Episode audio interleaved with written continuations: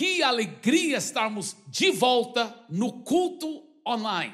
Uau, eu estou tão feliz porque Deus está fazendo coisas gloriosas. E hoje é a quarta e última semana dessa série poderosa tipos de oração. Eu quero enfatizar que, se você não viu todas, ou mesmo que você ouviu e você quer aprender melhor as regras para cada oração, é importante você ouvir de novo. Está no YouTube, na Paz São Paulo, tá? É muito importante. Sabe por quê? Porque muitos cristãos não sabem orar, eles embolam as regras de oração e por isso que não funciona. Mas cada tipo de oração tem regras diferentes na palavra de Deus para fazer aquela oração funcionar. Tá certo? Mas antes eu quero contar uma pequena história para vocês. um, um homem chegou para Deus, né? E ele falou: Senhor, para o Senhor, quanto que é mil anos? E Deus falou para ele: Mil anos, meu filho, é como é como cinco segundos para mim. Para mim, mil anos de você é cinco segundos para mim. E ele querendo dar uma de espertinho com Deus, ele falou: E Deus, quanto que para o Senhor é um milhão de dólares? Deus falou: Para mim é dez centavos. Dez centavos. Ele disse: Deus, o senhor podia me dar dez centavos, por favor? Aí Deus falou: Claro, meu filho, aguarde só cinco segundos. Agora, isso é só uma, uma piada, porque, na realidade, se você tiver base na palavra, e tem base na palavra, para pedir que Ele supra todas as suas necessidades financeiras e com abundância. E nós aprendemos semana passada como fazer oração de petição e a oração de ações de graça e receber milagres, inclusive nessa área financeira, tá certo? Agora é a quarta mensagem dessa série. Vamos recordar o nosso versículo chave para essa série todinha, tá? Efésios 6, 18. Efésios 6, 18. Orem em todo tempo no Espírito, com todo tipo de oração. Olha, Deus que está mandando orar com todos os tipos de oração. E para isso vigiem com toda perseverança e súplica por todos os santos. Bem, nós estamos compartilhando sete tipos de oração, tá certo? Na primeira semana nós falamos muito sobre orar em línguas e orando no Espírito, muito interessante. Nas últimas duas semanas já compartilhamos sobre os cinco tipos de oração, que são essas aqui, olha, a oração de adoração e intimidade com Deus, a oração de louvor, a oração de consagração, a oração de petição e a oração de ações de graça. E agora vamos para os últimos, últimos dois tipos de oração que estamos compartilhando nessa série. Então, a próxima oração, o número seis, né, o sexto tipo de oração, é a oração de acordo acordo e concordância. Oração de acordo e concordância. Veja esse texto em Mateus capítulo 18, versículos 18 a 20. Em verdade lhes digo que tudo que ligarem na terra terá sido ligado nos céus, e tudo que desligarem na terra terá sido desligado nos céus. Em verdade também lhes digo que se dois de vocês sobre a terra concordarem a respeito de qualquer coisa que vierem a pedir, isso lhe será concedido por meu Pai que está nos céus. Porque onde estiverem dois ou três reunidos em meu nome, ali estou no meio deles. Agora, aqui nesses três versículos, é muita promessa poderosa, gente. Pense comigo aqui, pense, pense bem. Ele fala assim: ó, tudo que você ligar na terra terá sido ligado no céu.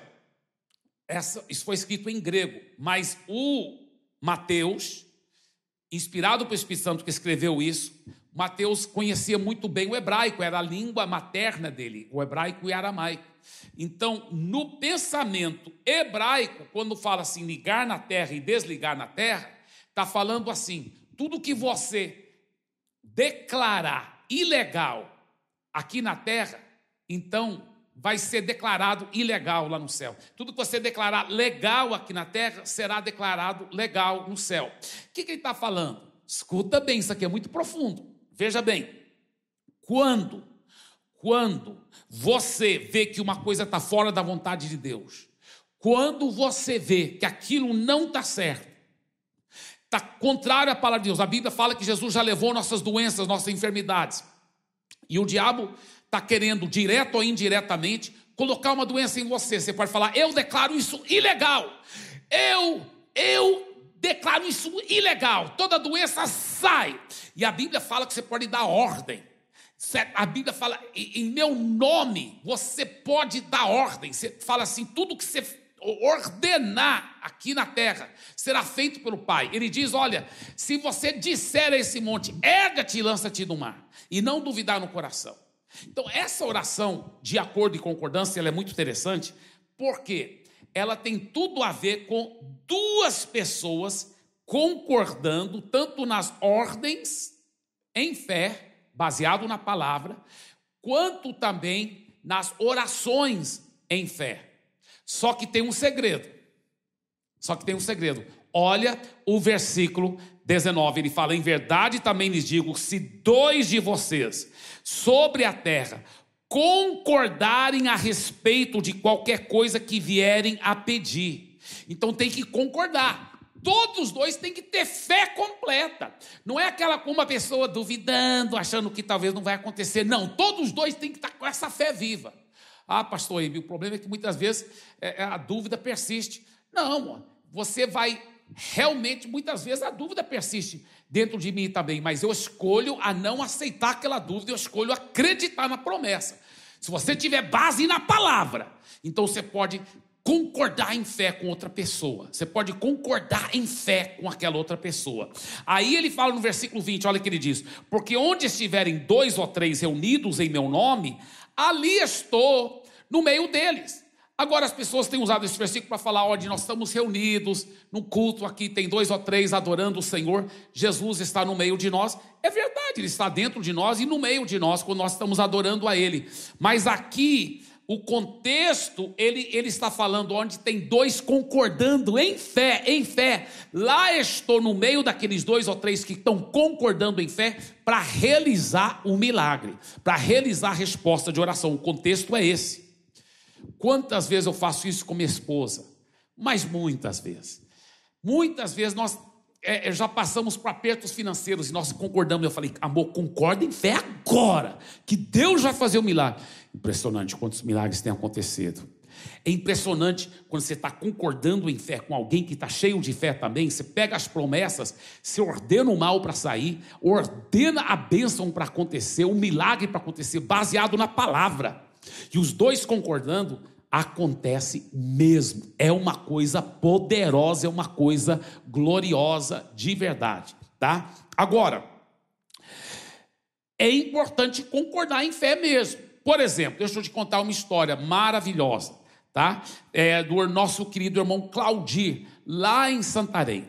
O irmão Claudir, eu era pastor, é, solteiro ainda, recém começando a pastorear a igreja. E o irmão Claudio ia fazer uma cirurgia, estava no hospital, já estava marcada a cirurgia, e eu fui visitá-lo. E eu falei com ele: olha, a Bíblia promete que você pode ser curado, nem precisa dessa cirurgia. Eu falei para ele: se você tiver essa fé para concordar comigo, que você vai ser tão curado que nem precisa da cirurgia, e os médicos falarem nem precisa de cirurgia, vai acontecer. Agora, eu falei para ele: você tem que entender que seu nível de fé talvez não está nesse nível ainda. E não é, você não é um cristão inferior se você não tem esse nível de fé ainda. Não, não, não. Eu já usei muitos médicos, já fui operado muitas vezes. Então, não é errado se você não tiver esse nível de fé ainda. Não é errado, não é errado. Os médicos também estão combatendo o mesmo mal que a, o nome de Jesus combate, que é a enfermidade, a doença. Então, olha o que a Bíblia diz em Romanos capítulo 12, versículo 3. Porque pela graça que me foi dada, digo a cada um de vocês que não pense de si mesmo além do que convém. Pelo contrário, pense com moderação, segundo a medida de fé que Deus repartiu a cada um. Veja bem, às vezes a pessoa não tem aquela medida de fé ainda, tá? Mas se ela aplicar fé, em vez de só confiar no remédio, em vez de só confiar nos médicos, em vez de só. Não, ela está aplicando fé. Deus, minha confiança principal não está nos médicos, não está na cirurgia, não está no remédio, está no Senhor. E eu estou crendo, então a fé daquela pessoa vai crescendo. Você sabia? Olha esse versículo de novo, ele fala assim: pelo contrário, pense com moderação, segundo a medida da fé que Deus repartiu a cada um. Se você já nasceu de novo, Deus já te deu uma medida de fé. Você já tem a fé sobrenatural dentro de você. Então nunca pense, você que já converteu, que já entregou a vida a Jesus, nunca pense que você não tem fé.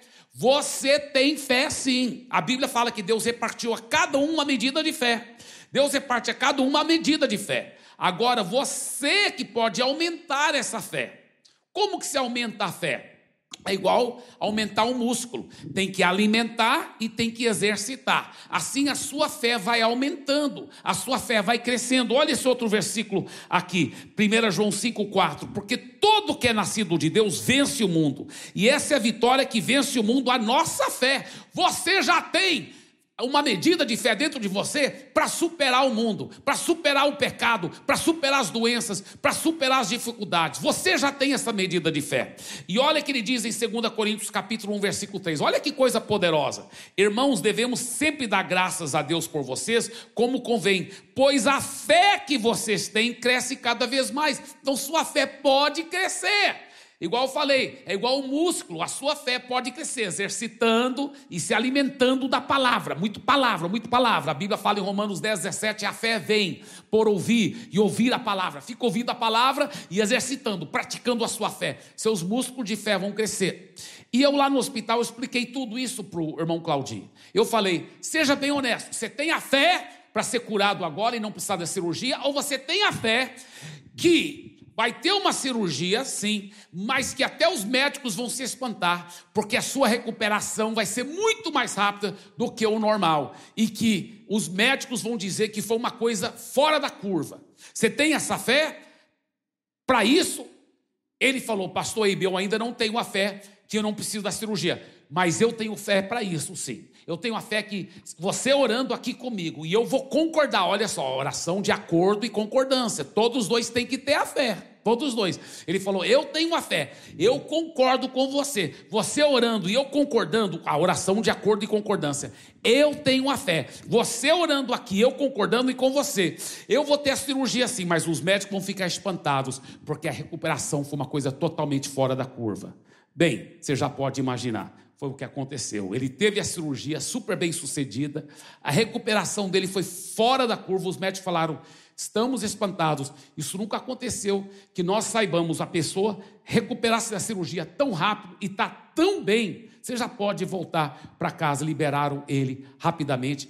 E o que, que aconteceu com a fé do irmão Claudio? Cresceu muito.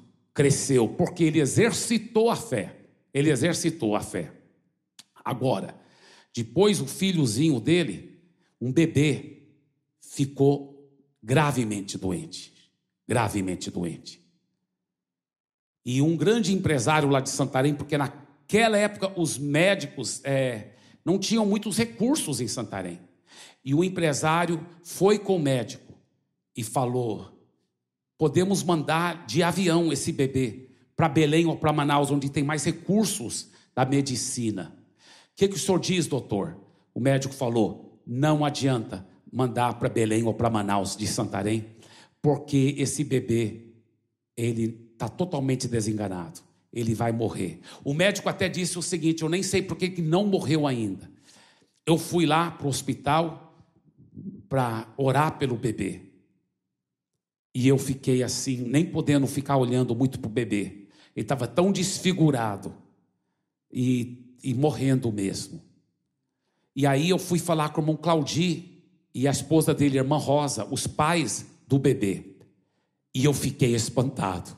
Porque quando eu fui falar com eles lá no hospital, eles estavam sorrindo. Oi, pastor, tudo bem? Eu falei, tudo bem. Eles falaram, pastor, nós temos fé completa que nosso bebê já está curado pela chaga de Jesus e vai materializar a cura dele. Vai materializar. Eu falei, então, nós já oramos no passado para o seu bebê? né? E vocês creem que ele já foi curado, então nós não vamos orar e pedir de novo. Vocês têm essa fé? Temos essa fé completa, pastor. Falei, então vou concordar. Olha, oração de acordo e concordância. Vou concordar. E nós vamos declarar que ele está curado. E lá naquele hospital, ao redor daquele berçozinho, o bebê no balão de oxigênio e tudo mais, nós levantamos as mãos e começamos a agradecer a Deus que aquele bebê estava curado. Sabe o que o irmão Claudi foi fazendo? Ele foi orando para os outros bebês que estavam no hospital. Ele falou: Meu bebê já está curado pela fé, eu vou orar pelos outros bebês. Teve um irmão que depois até falou: Eu fui lá, vi ele tão cheio de alegria, eu pensei que ele estava sendo um pai irresponsável. Mas depois que eu fui entender que é porque ele estava cheio de fé viva e verdadeira, por isso que ele estava tão alegre e sabia que o bebê dele já estava curado. Acontece que naquela noite, naquela noite, as enfermeiras não estavam entendendo por que, que o bebê não tinha morrido. Aí, quando a, uma das enfermeiras de plantão entrou lá, ela ficou espantada. Eita, está normalizando, respirando sozinho, tudo normal, desinchando, tudo. É, ele estava tão desfigurado, com be... ficou normal. Olha só, chama os médicos, chama os médicos. O bebê tá bom, Está curado 100%, 100%. Aquele bebê naquele hospital, Deus é minha testemunha, ele recebeu um, um apelido, o bebê ressurreto. Os próprios médicos falaram, ele ressuscitou, ele ressuscitou. Os médicos falaram, o bebê ressuscitou. E olha o que aconteceu, olha que coisa fabulosa. Olha que coisa fabulosa. Ele já estava tão bem de manhã que falaram: você já poderia até levá-lo para casa, que ele está totalmente normal. Mas vamos só deixá-lo aqui mais um pouco, só para ter certeza que ele vai continuar normal. E é claro que ele continuou normal. Hoje é um homem de Deus, já crescido, totalmente curado para a glória de Jesus. Por quê? Porque a fé do irmão Claudio, irmã Rosa, cresceu muito. E essa fé cresceu e entrou em acordo e concordância um com o outro e conosco também. E aquele bebê realmente foi totalmente curado. Glória a Jesus por isso. Que coisa linda, que coisa poderosa. Agora escuta bem, olha só que coisa forte sobre a oração de acordo e concordância. Quando você fala com sua esposa, fala com o irmão, para concordar, realmente garanta que ele está concordando em fé mesmo. Tá certo? Entendendo as promessas, pensando igual você. Por isso, nas salas de oração, nossa igreja tem poderosas salas de oração, tá? Poderosa sala de oração liderada pelo pastor Marcelo e a equipe de oração, é Paz Prayer. Salas de oração pelo Zoom, são seis todos os dias, sete dias por semana, seis poderosas salas de oração pelo Zoom. É uma coisa fabulosa, tanta gente orando. Só que o que me alegra é que essas pessoas que estão orando, elas oram cheias de fé, naquela oração de incredulidade. Porque tem gente que você pede para orar era, seria melhor nem pedir aquela pessoa para orar, porque ela ora com tanta incredulidade, ela não tem fé nenhuma que a, um milagre vai acontecer, ó oh, Senhor, e ela vai reclamando e murmurando, o Senhor sabe que a situação dessa criança está tão ruim, está tão feio, Senhor, se o Senhor não tiver misericórdia, ela vai falecer, e fica falando cada besteira, é melhor nem pedir gente assim para orar. Eu gosto das pessoas na nossa sala de oração, porque elas oram com fé, você sabia que todos os sete tipos de oração devem ser orados no Espírito, dirigido pelo Espírito Santo, e todas devem ser oradas com fé. Todas, todos os sete tipos de oração é com fé, porque sem fé é impossível agradar a Deus. Agora, tem outro tipo de oração também, o sétimo tipo de oração, que é a oração de intercessão, tá? Essa é a oração mais intensa, mais profunda. E ela aplica especialmente para aquelas pessoas, quando você vai orar para aquelas pessoas que ainda não entregaram a vida para Jesus, ou que já entregaram a vida para Jesus, mas estão distantes de Deus, ou que são cristãos, mas não fazem parte da sua família biológica. Então, é, e não é errado também fazer oração de intercessão para as pessoas da sua família, mas lembre-se que quando é da sua família, você tem mais um direito no mundo espiritual de liberar uma fé mais viva. Enquanto a oração de intercessão, por que, que ela deve ser repetida muitas vezes, a oração de intercessão repetida muitas vezes? Sabe por quê? Porque você vai orar. Você vai orar para aquela pessoa, vamos supor, converter. Senhor, abra os olhos dela, toque no coração dela pelo teu Espírito Santo. Naquela hora, Deus está te respondendo. Se você estiver orando a intercessão com fé, Deus está tocando no coração dela, Deus está fazendo um milagre. Só que ela ainda não converteu, então você vai orar de novo, a mesma oração, para Deus tocar de novo, para Deus tocar de novo, entendeu? Então, não é que Deus não te respondeu, Deus te respondeu, mas você fica orando porque não tem só a sua vontade em jogo aqui, tem o livre-arbítrio dela também, Deus não vai forçá-la, mas você vai orando, Deus abre os olhos do coração dela, tire as cortinas do maligno que está cegando os olhos dela, aí você pode ficar repetindo essa oração, crendo que toda vez que você ora, Deus está respondendo e a pessoa está sendo cada vez mais é, esclarecida do mundo espiritual para ela poder receber o milagre dela. Agora, veja bem esse texto aqui, muito forte esse texto em 1 Timóteo, capítulo 2, versículos 1 a 4. Antes de tudo, peço que se façam súplicas, orações, intercessões e ações de graças em favor de todas as pessoas Está vendo? Todo ser humano. Em, orem em favor dos reis, quer dizer, você pode orar em favor dos presidentes, dos líderes governamentais, todos que exercem autoridade, para que vivamos vida mansa e tranquila, com toda piedade e respeito. Isto é bom e aceitável diante de Deus, nosso Salvador. Olha só, que deseja que todos sejam salvos e cheguem ao pleno conhecimento da verdade. E ainda tem gente pregando uma heresia que fala que Deus não quer que todos sejam salvos. Mentira! Deus quer que todos sejam salvos. Está aqui escrito em preto e branco. Porém, porém, a pessoa tem um livre-arbítrio. Deus não vai forçá-la para ser salva. E por isso que ele fala: fique na brecha por ela. Fique intercedendo por ela. Olha o que ele diz em Ezequiel 22, 30 a 31. Procurei entre eles um homem que reconstruísse a muralha e se colocasse na brecha diante de mim como colocar na brecha? Deixa eu explicar. Aquela pessoa tem o livre-arbítrio dela e ela não está escolhendo ainda seguir Jesus. Então você vai ficar entre ela e Deus, tem uma brecha, e você vai interceder em favor dela. Você vai pedir, Deus, abra os olhos do coração dela, tenha misericórdia dela, e você fica na brecha entre ela e Deus. Isso é um intercessor, tá certo? Olha o que ele diz aqui em Ezequiel: Deus está falando, ele disse: Procurei entre eles um homem que reconstruísse a muralha e se colocasse na brecha diante de mim a favor dessa terra, para que eu não a destruísse, porque a terra estava cheia de horrível pecado, e a Bíblia fala que o pecado é, é, é, é castigado. Aí ele fala, mas não encontrei ninguém para ficar na brecha, não encontrei uma pessoa para orar para essa terra.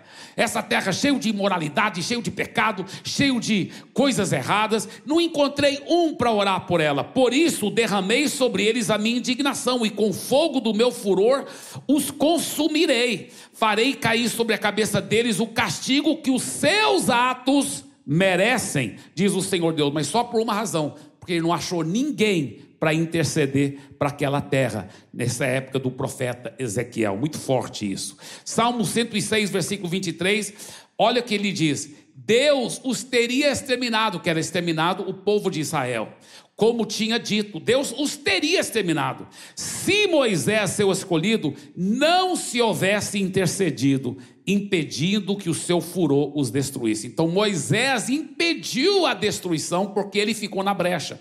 Ele intercedeu, isso era em outra ocasião, em outro momento, Deus achou alguém que foi Moisés para interceder. Na Bíblia a mensagem fala assim: Mas Moisés se pôs entre o povo e Deus e desviou a ira de Deus. Agora, como interceder? Como interceder? Quando você intercede, por, pelo fato de você ficar entre o, aquela pessoa pelo qual você está intercedendo e Deus, você intercede assim: você toma o lugar daquela pessoa.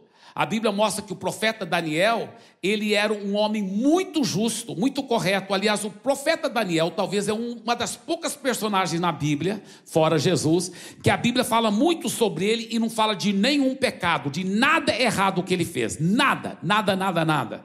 Mas quando Daniel vai orar, pelo povo de Israel, ele fala: Senhor, perdoe os nossos pecados, perdoe tantos pecados horríveis que nós, o povo de Israel, cometemos contra o Senhor. O que, que ele estava fazendo? Ele estava representando o povo, ficando na brecha, e ele assumiu aqueles pecados e pediu perdão de Deus. Olha que coisa bonita, isso que é intercessão.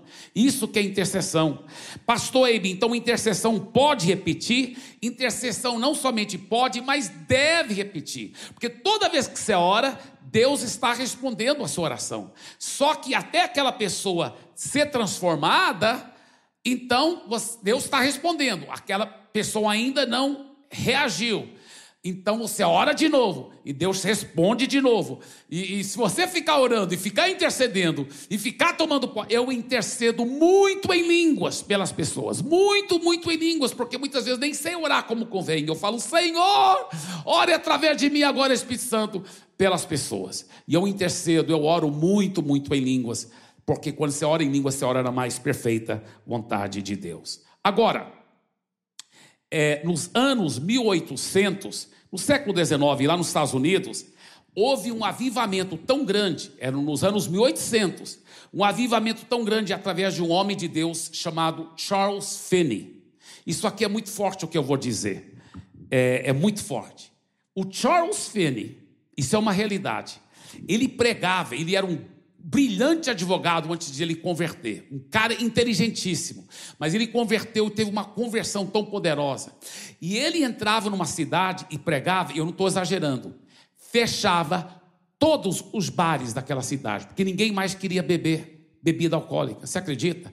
Fechava todos os bares, fechava todas as boates onde acontecia prostituição, adultério, fechava tudo.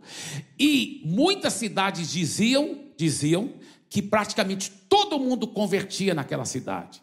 Os Estados Unidos, naquela época, passou por um avivamento tão grande, e foi depois disso, então, que os Estados Unidos se tornou uma mega potência econômica também. Mas tudo começou com um avivamento espiritual poderoso. Agora, as pregações do Charles Finney eram muito poderosas e muito ungidas, mas elas não teriam tido todo esse efeito se não fosse pela intercessão. Tem um homem, um pastor também, o nome dele é Daniel Nash, Daniel Nash. Eles chamavam ele Father Daniel Nash, pai Daniel Nash. Não sei por que chamavam ele esse título, Father Nash.